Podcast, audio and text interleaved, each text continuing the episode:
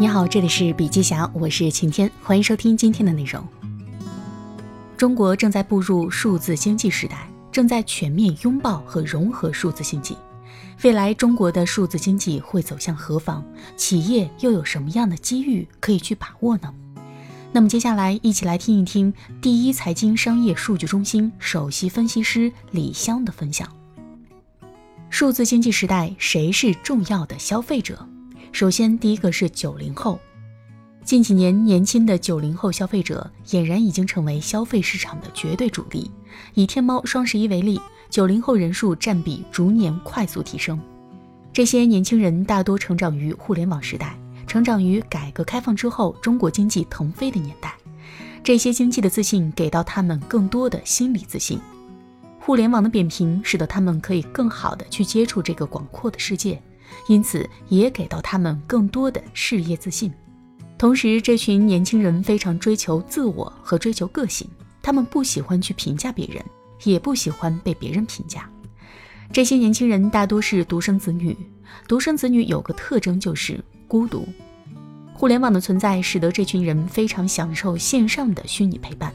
所以我们会看到他们在线上是非常乐于去分享的，也非常积极的去跟大家互动的这么一群人。第二个就是银发人群，除了九零后的这些核心消费人群之外，还有不容忽视的银发人群，他们使用互联网的时长和频率也在逐年提升。还是以天猫双十一为例，五十岁以上消费者的人数也在快速增长。这些银发人群对于消费的关注对象是社交娱乐、养生理疗以及照料看护等等。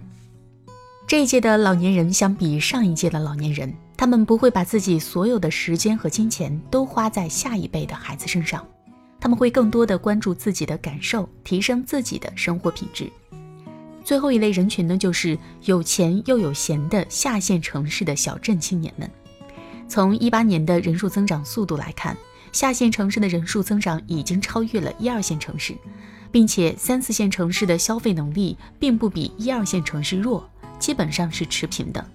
另外呢，他们的触网时间会比一二线城市更久，平均使用时长也比一二线城市更高。接下来就来谈一谈消费者需求推动下的互联网消费新趋势。首先，对于个性的追求，推动整个原创经济的发展。随着中国经济的腾飞，现在的消费者对于本国的文化变得越来越自信，尤其是九零后年轻消费人群，他们不再盲从大牌，而更愿意去为品牌背后所传递的价值观买单。因此，有更多的国潮品牌在市场上得以快速发展。以一八年的数据为例，九零后年轻消费人群贡献了整个线上国潮服饰消费百分之六十五的销售额。并且，他们对于国潮品牌的追求，也在推动着越来越多的国潮品牌不断涌现。第二点就是时尚意识不断增强，潮流消费强势崛起。这几年，随着中国有嘻哈、这就是街舞等流行类的节目，潮流消费也开始在中国的消费者中间变得越来越流行。从整个线上潮流品牌的消费来看，消费规模也在逐年提升，并且高阶潮流玩家也在线上不断涌现出来，而且变得越来越多。在这方面，年五千元以上消费金额的消费者人群增速高达百分之一百四十六，远超其他人群的增速，并且呢，每年购买潮牌产品的件数在八件以上的这群人，所贡献的消费额将近整个线上潮牌消费的一半。随着国潮的流行，以及最近几年球鞋文化的盛行，大家在潮流消费上主要购买的品类是衣服和鞋靴。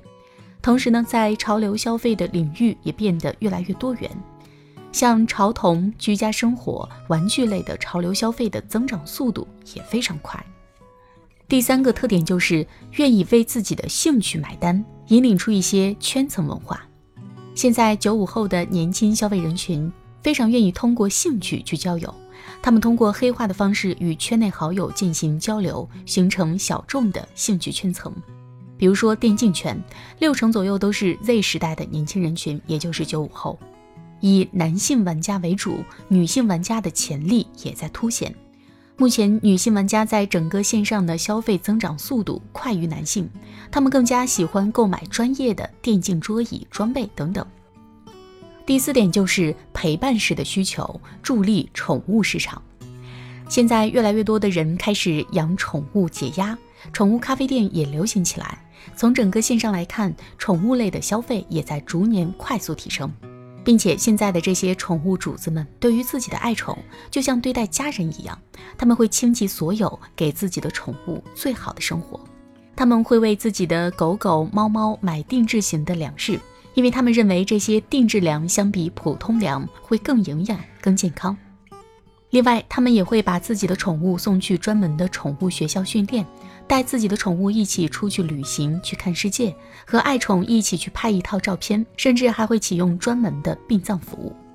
第五个特点就是偶像崇拜，不断释放明星的带货能力。那最后一个特点呢，就是追求更多的互动体验，好内容种草成为趋势。那么在消费趋势洞察之下，如何更好的运营消费者呢？首先，我们要善于利用大数据，明确消费者细分与需求。了解谁是你的核心消费者，谁是你的潜力消费人群，因为现在的消费者善变也非常成熟，他们的一些消费需求总在发生变化。但是我们可以通过数据能够找到一些品类的机会，进而研发出对的产品，去满足这些消费者的需求，解决他们的痛点。然后就是构建更高效的品牌架构和营销战略，通过好的营销策略、投放策略、运营策略等等。更好的盘活现有消费人群和流量，以及更好的招新，同时呢，去寻找机会品类，知道产品优化，为消费者创造价值。我们也要通过好的内容营销和更好的跨界合作，去提升消费者与品牌之间的交互和参与度，提升他们对品牌的粘性。好了，今天的内容分享就到这里，感谢收听，我们明天见。